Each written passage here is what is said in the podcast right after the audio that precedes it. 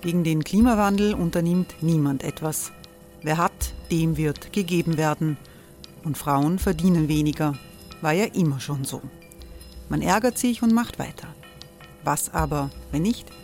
Wir haben eine Idee. Die Falter Arena macht die Bühne frei für Menschen und Projekte, die das Land verändern. Mein Name ist Eva Konzett. Ich leite das Politikressort im Falter. Und am Sonntag, den 26. Mai, veranstalten wir im Wiener Stadtsaal die nächste Falter Arena. Mit dabei unter anderem der ehemalige Politiker und Neosänger Matthias Strolz, Theresa Imre von Markter, Sonja Jöchtel von Love Politics oder Kari Ochsner von Ochsner Wärmepumpen. Machen statt jammern. Wir schauen uns an, wie das funktionieren kann. Kommen auch Sie vorbei. Alle Informationen und Tickets finden Sie unter falter.at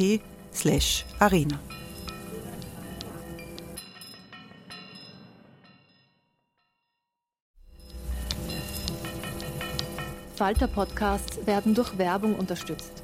Das hilft bei der Finanzierung unseres journalistischen Angebots. Die Erderhitzung ist kein Gefühl, aber mit vielen Gefühlen verbunden. Sorgen etwa oder Angst. Eine Veranstaltung gegen diese Ohnmacht ist Tipping Time, eine Klimakonferenz der Zivilgesellschaft.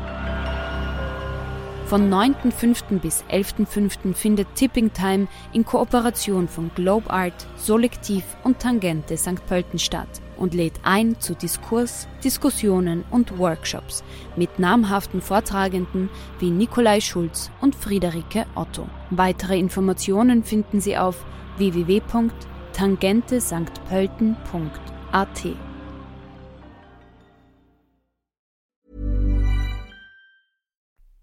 Der Film sagt in etwa, der Vater der Atombombe war äh, Oppenheimer und das stimmt so ganz sicher nicht. Er hat die Forschung verwaltet, die in diesem Zusammenhang wichtig war, aber inhaltlich ist er das in keiner Weise gewesen.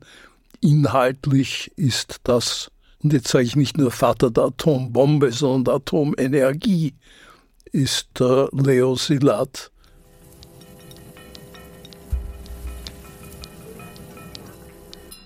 Geschätzte Zuhörerinnen und Zuhörer natürlich gleichermaßen, den Mann, den Sie da eben gehört haben, das ist Peter Michael Lingens.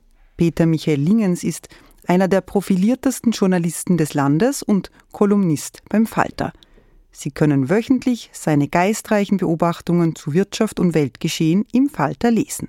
Heute wollen wir aber über eine andere, eine persönliche Geschichte von Herrn Lingens sprechen – Worum soll es denn gehen, Herr Lingens? Ja, es soll gehen um Leo Szilard, der der wahre Vater der Atombombe ist. Wir haben uns also ganz schön etwas vorgenommen. Herzlich willkommen, Herr Lingens, im Falter Podcast Studio. Mein Name ist Eva Konzett, ich leite das Politikressort im Falter und ich bin heute mit großer Freude Ihr Host. Herr Lingens, wir müssen das, glaube ich, für unsere Zuhörerinnen und Zuhörer ein bisschen aufdröseln. Als Kolumnist melden Sie normalerweise am Anfang der Woche Ihre Themen beim Falter ein. Sie schreiben viel über die EU, über ökonomische Zusammenhänge. In der letzten Ausgabe haben Sie etwa über die industriellen Vereinigung und die Staatsschuldenbremse berichtet. Aber Mitte Juli, da haben Sie sich mit einem ganz besonderen Thema an die Falter-Redaktion gewandt, weil Sie haben gesagt, dass mit dem Oppenheimer-Film das stimmt nicht ganz. Ja, das ist richtig. Ich habe also natürlich von diesem Film gehört und mittlerweile habe ich ihn auch gesehen. Und ähm, da ist die Behauptung oder der Film sagt in etwa, der Vater der Atombombe war äh, Oppenheimer. Und das stimmt so ganz sicher nicht. Er hat die Forschung verwaltet die in diesem Zusammenhang wichtig war, aber inhaltlich ist er das in keiner Weise gewesen. Inhaltlich ist das, und jetzt sage ich nicht nur Vater der Atombombe, sondern der Atomenergie, ist der Leo Szilard.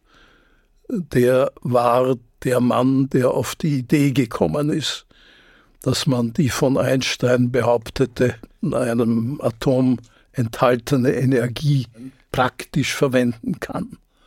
Er hat also als erster die Idee gehabt, man könnte durch eine Kettenreaktion diese Energie nutzbar machen.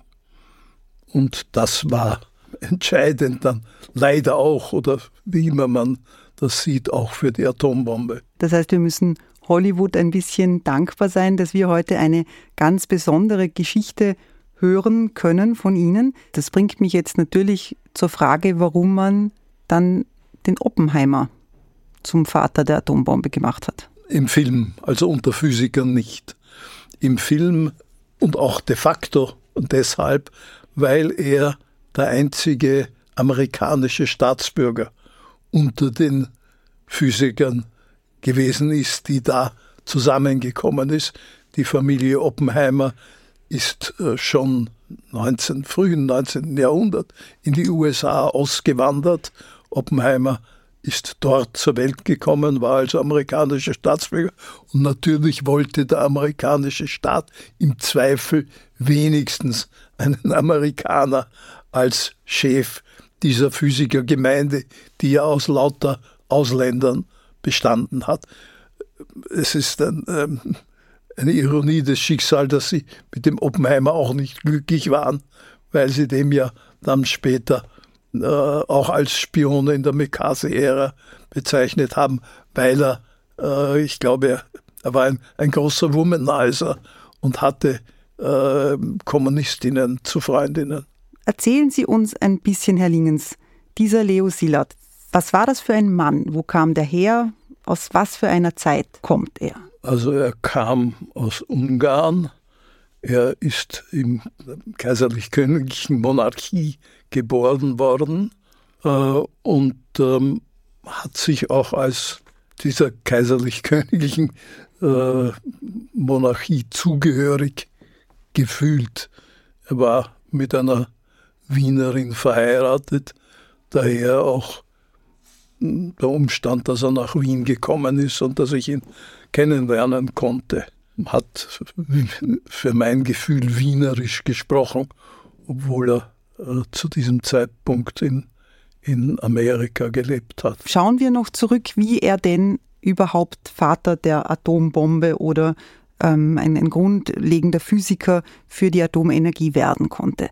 Leo Szilard geht dann nach Göttingen, studiert dort, lernt auch Albert Einstein kennen und er löst ein so schwieriges physikalisches Problem, dass Albert Einstein veranlasst, dass diese Arbeit von Szilard sofort als vollwertige Doktorarbeit anzuerkennen sei. Mir ist Szilard heute natürlich viel geläufiger, als er mir damals gewesen ist.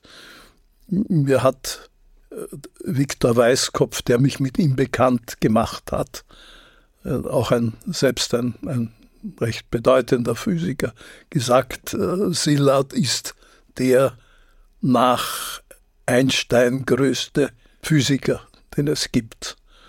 Und äh, wir nennen ihn unter uns einen Marsianer, weil wir der Meinung sind, dass so intelligent, so viel Intelligenz nur außerirdisch sein kann. Das ist Spaßbezeichnung gewesen. Viktor Weißkopf muss man vielleicht einwerfen, äh, über den wir auch später noch sprechen werden. Der spricht ähm, über eine Gruppe, in, die er, in, in, der eben er sowohl als auch Szilard ähm, verkehrt sind und die haben eben den Szilard als Marsianer bezeichnet. Er hat dann ein Patent angemeldet zur nuklearen Kettenreaktion in London und hat das dem britischen Verteidigungsministerium vermacht, weil er sich, weil er gesagt hat, das, was ich hier erkannt habe, das ist so weitreichend, das muss unter Verschluss bleiben. Er hat zu diesem Patent, also sozusagen, er hat zur, zur Atomenergie als solche hatte er eine ähm, die Einstellung, die soll man natürlich äh, gewinnen und er hat primär einmal Patente angemeldet zu Atomkraftwerken. Äh, erst später ist sozusagen die, die Bombe in seinen Kopf nach vorne gerückt, weil eben er aus seiner Kenntnis der deutschen Physiker angenommen hat, dass Hitler die Atombombe auch entwickeln würde. Das war ein Irrtum. Äh, die deutschen Physiker sind damals auf einem anderen auf einem falschen Weg gewesen. Sie hätten das nicht gekonnt. Aber er war ja bekannt mit Männern wie Heisenberg, ja. mit Bohr. Mit denen hat er auch ja. gemeinsam wissenschaftlich ja. gearbeitet. Die alle kannten ihn und, und äh, er hat aber vor allem mit Einstein gearbeitet. Er war eben nicht nur dieser hervorragende Student Einsteins, sondern sie haben später gemeinsam gearbeitet. Und es gibt sogar ein gemeinsames Patent von ihnen, den äh, Szilard Einstein Refrigerator. Das ist ein Eiskasten gewesen, der mit komprimiertem Gas gekühlt hat, statt mit beweglichen Teilen. Den haben sie damals entwickelt, nachdem es einen Unfall mit einem äh, normalen äh, Eisschrank gegeben hat. Und also diese beiden waren aufs engste verbunden. Ohne jetzt zu weit in die Tiefen der Physik zu gehen, Herr Lingens, aber was hat denn der Leo Szilard eigentlich entdeckt? Er war der Erste, der die Idee hatte, dass man die laut Einstein im Atomkern enthaltene Energie auch praktisch nutzbar machen könnte. Und zwar eben in Form einer Kettenreaktion.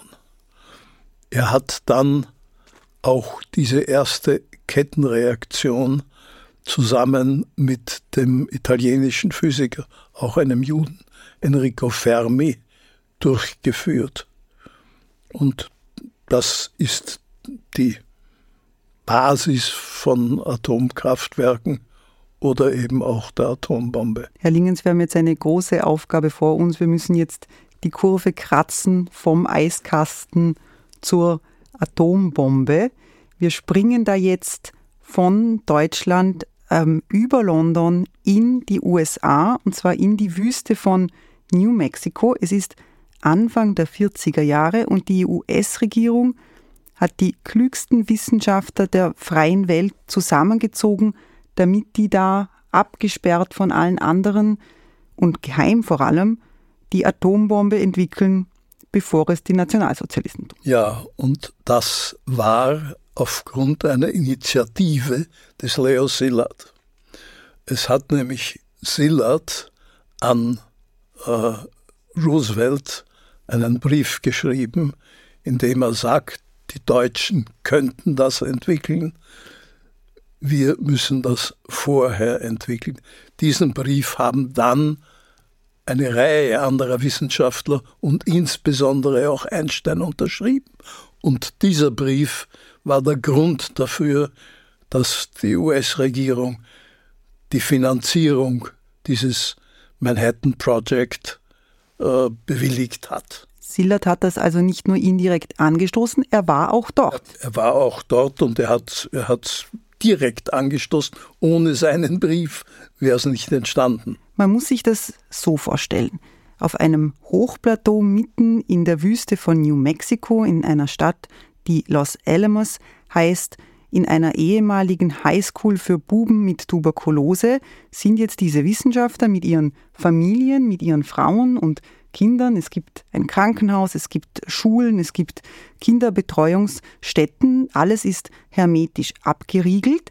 Wenn es regnet, versinkt alles im Schlamm und in den Hitzeperioden kommt es zu Buschbränden. Es ist also alles auch ein bisschen ungemütlich, aber die Leute dort, die dort sind, die stehen zusammen und da kommen wir jetzt zu Viktor Weißkopf, dem anderen ganz wichtigen Altösterreicher, wenn man so sagen darf. Und der hat über seine Zeit in Los Alamos gesagt, viele der tiefen Freundschaften, die wir dort schlossen, bestehen heute noch. Wer war denn jetzt dieser Viktor Weißkopf? Also Viktor Weißkopf war ein Freund meiner Mutter und damit meiner Familie und zwar äh, seit langer, langer Zeit. Äh, es gab da in Österreich einen jetzt noch bestehenden Verband sozialistischer Studenten. Wir sind in den 30er Jahren. Wir sind in den 30er Jahren, ja. Damals gab es also den Verband sozialistischer Studenten auch schon, nur damals war das eine äußerst elitäre Gruppe, denn Arbeiter haben damals kaum studiert, studiert haben Bürgerliche und als Sozialisten deklariert haben sich vor allem jüdische Bürgerliche, denn äh, die Sozialdemokraten waren eben im Gegensatz zu den christlich-sozialen nicht antisemitisch. Und dieser Verband sozialistischer Studenten war damals eine Ansammlung von brillanten Personen. Äh, eben zum Beispiel Viktor Weißkopf, der bei Niels Bohr äh, gearbeitet hatte und von dem man damals schon wusste, dass er ein wichtiger Physiker sein würde. Er ist dann später Head of Physics im Massachusetts äh, Institute of Technology, also im MIT, geworden, galt als einer der wichtigsten Lehrer und wurde später dann auch Leiter des Europäischen Kernforschungszentrums CERN. Da sind wir jetzt schon in der Nachkriegszeit. Kommen wir aber noch einmal zurück zur Rolle von Viktor Weißkopf in Los Alamos beim Manhattan Project. Es geht immer noch darum, im Wettrennen um die Atombombe zu reüssieren und Erster zu sein. Viktor Weißkopf war ja auch dann sogar Bürgermeister. Die, die dort Anwesenden haben Wien und das rote Wien gekannt und daher hat man gesagt, einer, der das zusammenhalten kann und der geeignet ist als Bürgermeister, das ist ein Wiener. Und da hat man dann Viktor Weißkopf dazu erkoren. Äh, manche Quellen nennen ihn auch den Leiter der Physikergemeinde. Äh, ich habe das nicht genau herausfinden können. Er selbst hat immer gesagt, ich war halt dort Bürgermeister. Wir wissen, wie die Geschichte weitergegangen ist. Es gab zwei Atombombenabwürfe, einmal auf Hiroshima, einmal auf Nagasaki mit insgesamt äh, mehr als 120.000 Toten, Menschen, die sofort gestorben sind. Die Langzeitwirkungen sind hier nicht inkludiert. Herr Lingens, wie, wie sind denn diese beiden Männer, der, der Leo Szilard und der Viktor Weißkopf, wie sind die dazu gestanden zu diesen Abwürfen? Beide höchst kritisch. Äh, Leo Szilard hat eigentlich sofort, als er, die, als er wusste, dass die Atombombe funktioniert, gefordert, dass man eine eventuelle Kriegspartei, bevor man die Bombe abwirft, einlädt, bei einem Abwurf zuzuschauen und sich zu sehen, was diese Bombe für einen Krater hinterlässt. Und erst wenn die Kriegspartei das gesehen hat, dann soll man und trotzdem nicht bereit ist, sozusagen den Krieg aufzugeben, dann soll man die Bombe abwerfen. Äh, Sillard hat sogar eine Eingabe an die US-Regierung gemacht, in der er das gefordert hat. Äh, angeblich ist die äh, der Regierung nie zur Kenntnis gekommen. Vorstellen kann ich mir das nicht, denn etwas, was der Sillard unterschrieben hat, äh, wird man dort wohl weitergegeben haben, aber das Militär hat sich halt nicht danach gerichtet und hat die Bombe abgeworfen. Äh, Weißkopf hat das insofern akzeptiert, als er gesagt hat, es war tatsächlich so, dass man befürchten musste, dass der Krieg mit Japan lange dauert und dass da unendlich viele Leute umkommen. Das war, ist ja zum Beispiel im Zweiten Weltkrieg, im, äh, hat der Hitler, den hat er in Wirklichkeit 1942 verloren mit seiner äh, Nicht-Sieg in Russland. Trotzdem ist der Krieg weitergegangen und da sind Abermillionen Tote nach dem Zeitpunkt, zu dem er den Krieg eigentlich verloren hat, äh, zustande gekommen. Und äh, Weißkopf sagt, die erste Atombombe hat das erspart, denn damit war der Krieg aus. Die zweite Atombombe nennt Weißkopf ein Kriegsverbrechen, weil da schon klar war, dass ähm, Japan kapituliert. Und derselben Ansicht ist auch Silat gewesen, natürlich gewesen. Also der, der noch viel. Hey, it's Ryan Reynolds, and I'm here with Keith, co star of my upcoming film, If, only in theaters, May 17th. Do you want to tell people the big news? All right, I'll do it. Sign up now and you'll get unlimited for $15 a month in six months of Paramount Plus Essential Plan on us. Mintmobile.com slash switch. Upfront payment of $45 equivalent to $15 per month. Unlimited over 40 gigabytes per month. Face lower speeds. Videos at 480p. Active Mint customers by 531.24 get six months of Paramount Plus Essential Plan. Auto renews after six months. Offer ends May 31st, 2024. Separate Paramount Plus registration required. Terms and conditions apply if rated PG. Beide Männer finden nach dem Zweiten Weltkrieg in ein ziviles Leben zurück. Silat erzwungenermaßen, weil die US-Regierung ihm ein eine de facto äh, ein Arbeitsverbot auferlegt. Das ist die McCarthy-Ära. Silat wird als ähm, sowjetischer Spion diffamiert und darf eben nicht mehr an, an Hochsicherheitsprojekten arbeiten. Sie haben die Männer dann in Wien getroffen. Ja. Wie kam das dazu? Und wie war das? Ja, Weißkopf war eben ein Freund meiner Familie und hat mir irgendwann gesagt, du, wir treffen da jetzt einen Freund von mir, Leo Szilard, und das ist der nach Einstein bedeutendste Physiker der Welt. Und äh, hat dann eben diese Marsianer äh, Erzählung äh, damit verbunden. Ich hatte keine Ahnung von Silat davor und äh, was ich mittlerweile von ihm weiß, bestätigt nur, dass diese Einschätzung als Marsianer eben richtig gewesen ist. Nehmen Sie uns da ein bisschen mit, Herr Lingens. Sie sind ein junger Bursch, es ist das Wien der Nachkriegszeit, Sie treffen sich in einem Kellerlokal und da stehen diese beiden absoluten Wissenschaftsgrößen vor ihnen, die in Amerika sehr groß geworden sind, die Deutsch sprechen mit wienerischem Einschlag. Was geht einem da durch den Kopf? Wie haben Sie das erlebt? Ich habe es nicht als so etwas Außergewöhnliches erlebt, weil ich eben den Weißkopf öfter getroffen habe, weil er mich auf den Silat vorbereitet hat. Und weil generell die wirklich großen Leute, die ich in meinem Leben getroffen habe, zum Beispiel Karl Popper oder eben Silat oder Weißkopf, die sind in ihrem Auftreten unglaublich bescheiden. Also die stellen sich da nicht dar als was, was bist du und was bin ich und sprechen mit einem, ich war damals also ein junger Journalist, äh, sprechen mit mir halt ganz normal über, über Dinge, die mich interessieren. Der Auftritt nett und bescheiden, die Themen visionär, denn Sie haben damals, Ende der 50er Jahre, schon das erste Mal über den damals noch sogenannten Glashaus-Effekt ja, gesprochen. Es war für beide eigentlich, stand für beide außer Zweifel, dass es den gibt.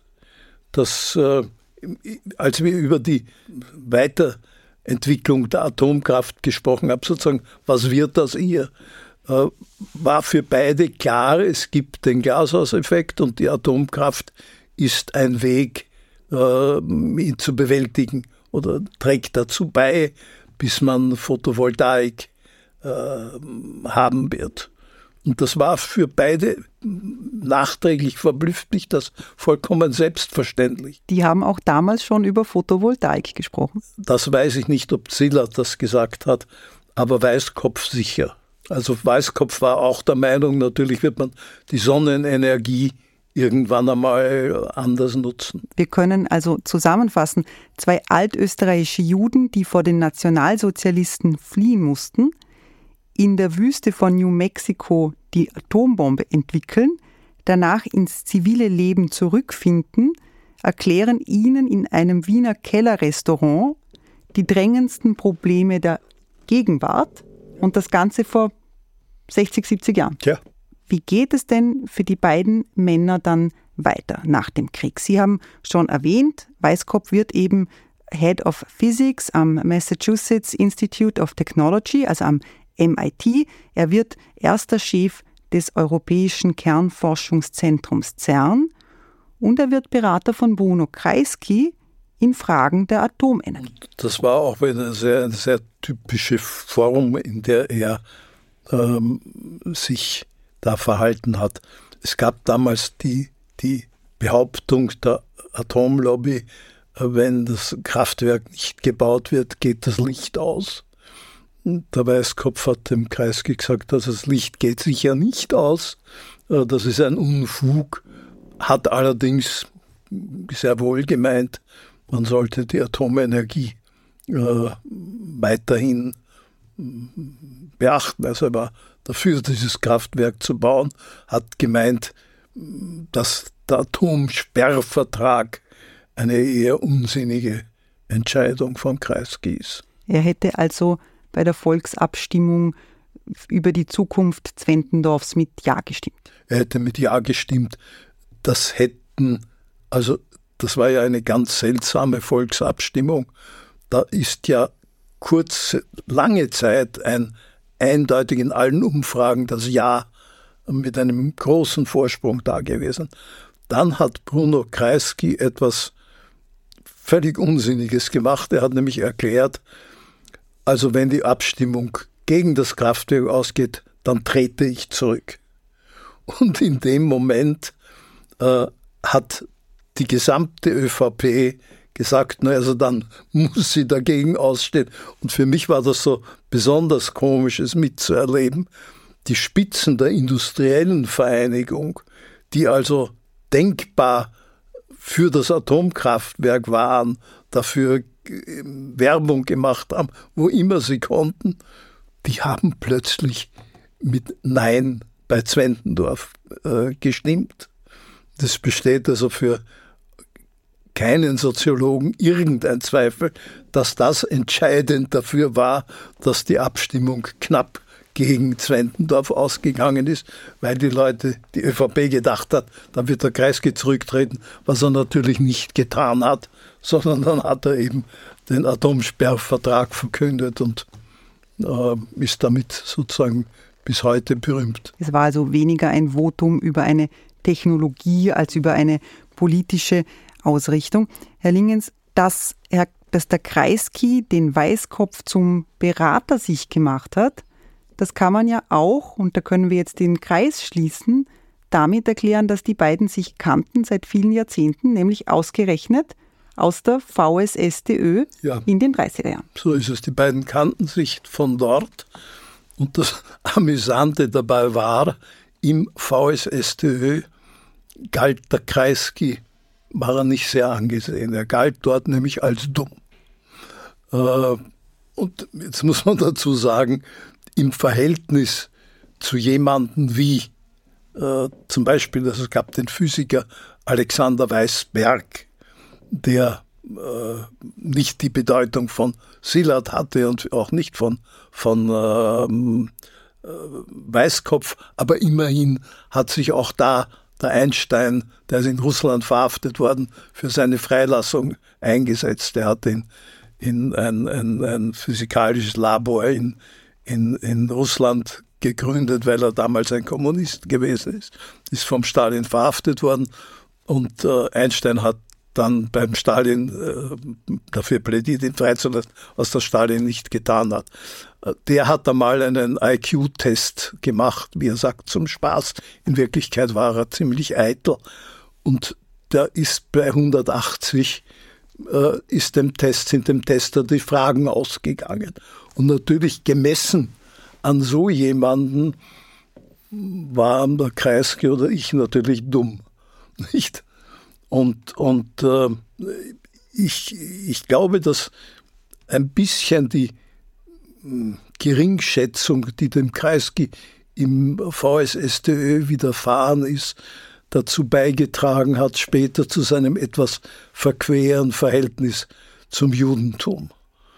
Ähm, er ist dann auch aus dem VSSDÖ ausgetreten und ist zur sozialistischen Jugend gewechselt, wo die arischen äh, Mitglieder der SPÖ sich gesammelt haben.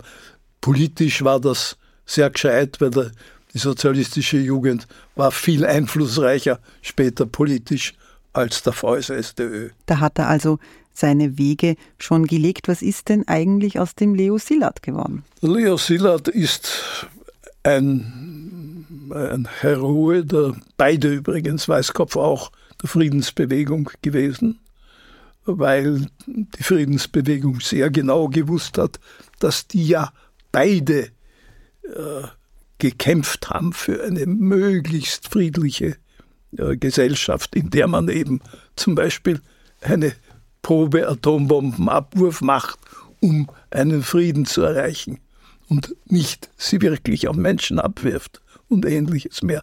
Weißkopf war zum Beispiel einer der wichtigen Berater der amerikanischen Regierung bei der Frage äh, auch des Kissinger äh, des Frieden durch Angst, bei der Frage, ob man einen Abwehrring errichten soll gegen Atomwaffen. Und Weißkopf hat vorgerechnet, dass es für den Gegner immer billiger sein wird, zusätzliche Angriffsraketen zu erzeugen, als man Abwehrraketen erzeugen kann. Und daher sei es unsinnig, einen solchen Abwehrriegel einzurichten. Also das waren beide, waren, waren in der Friedensbewegung tätig, Weißkopf dann auch im Club of Rome. Sillard ist dann leider, das habe ich noch miterlebt, krank geworden. Er hat Krebs gehabt, und zwar Blasenkrebs. Und da hat man mir dann der Weißkopf erzählt, ja, er hat aber sofort eine eigene Behandlung gefunden, und zwar eine extreme Kobaltbestrahlung. Und tatsächlich hat er mit dieser Kobaltbestrahlung den Krebs besiegt. Ich habe mich da ursprünglich geirrt. Ich hatte gedacht, er hat nur seinen Tod hinausgezögert, sondern er hat ihn wirklich besiegt und ist aber dann zufällig knapp danach an einem Schlaganfall gestorben. Der vielleicht eigentliche Vater der Atombombe, Leo Szilard, hat sich also mit den Kräften seiner eigenen Wissenschaft selbst kuriert. Das bringt mich zum Film zurück, Herr Lingens, und zu einer abschließenden Frage. Wie hat er Ihnen denn gefallen? Ja, also er hat mir mittelgut gefallen. Er war viel zu lang. Man hätte ihn problemlos um eine Stunde kürzen können. Der Hauptdarsteller ist großartig gewesen, der den Oppenheimer gespielt hat und auch manche Bildeffekte waren großartig, also wo man da äh, die Atombombenexplosion immer wieder gezeigt hat, zu oft. Ähm, er hat halt zwei gravierende Schwächen gehabt. Das eine, dass man den Eindruck hatte, äh, Oppenheimer sei tatsächlich der Vater der Atombombe, was eben nicht gestimmt hat. Und der zweite gravierende Fehler war, dass es eine Schlusssequenz gibt, wo Oppenheimer dem Einstein sagt, ich habe sozusagen dem Teufel in die Welt gesetzt. Und ähm, das ist doch ganz schrecklich. In Wirklichkeit, wie gesagt, hat dies nie stattgefunden, dieses Gespräch mit, mit äh, Einstein. Und äh, Oppenheimer hat sich gegen diese Behauptung auch ausdrücklich verwahrt. Die ist schon vorher in einem Theaterstück in Sachen Oppenheimer, hat das Stück geheißen, meiner Erinnerung nach, aufgestellt worden. Und da hat er sich ausdrücklich gewehrt, weil er gesagt hat, wir haben die Atombombe entwickeln wollen und wir waren der Meinung, dass das richtig ist und dass das zu einem guten Zweck geschehen ist, nämlich um Hitler abzuwehren. Und er hat ja Einstein gar nicht richtig gekannt. Ja, er hat auch Einstein kaum natürlich gekannt, hat ihn jeder wichtige Physiker, aber ein persönliches nahe Verhältnis hat es zwischen Einstein und Oppenheimer nicht gegeben. Im Gegensatz zu Leo Szilard, mit dem er eben viel geforscht hat. Herr Lingens, herzlichen Dank, dass Sie zu uns gekommen sind heute. Das war der Falter Podcast. Mehr von Peter Michael Lingens und der ganzen Falter-Redaktion lesen Sie in der nächsten Ausgabe. Sie kommt mit einem Abo einfach zu Ihnen nach Hause. Ein Abo gibt es unter www.falter.at slash Abo. Die Signation hat Ursula Winterauer gestaltet. Philipp Dietrich macht hier die Technik. Ich war Ihr Host und darf mich nun verabschieden. Herzliche Grüße und alles Gute.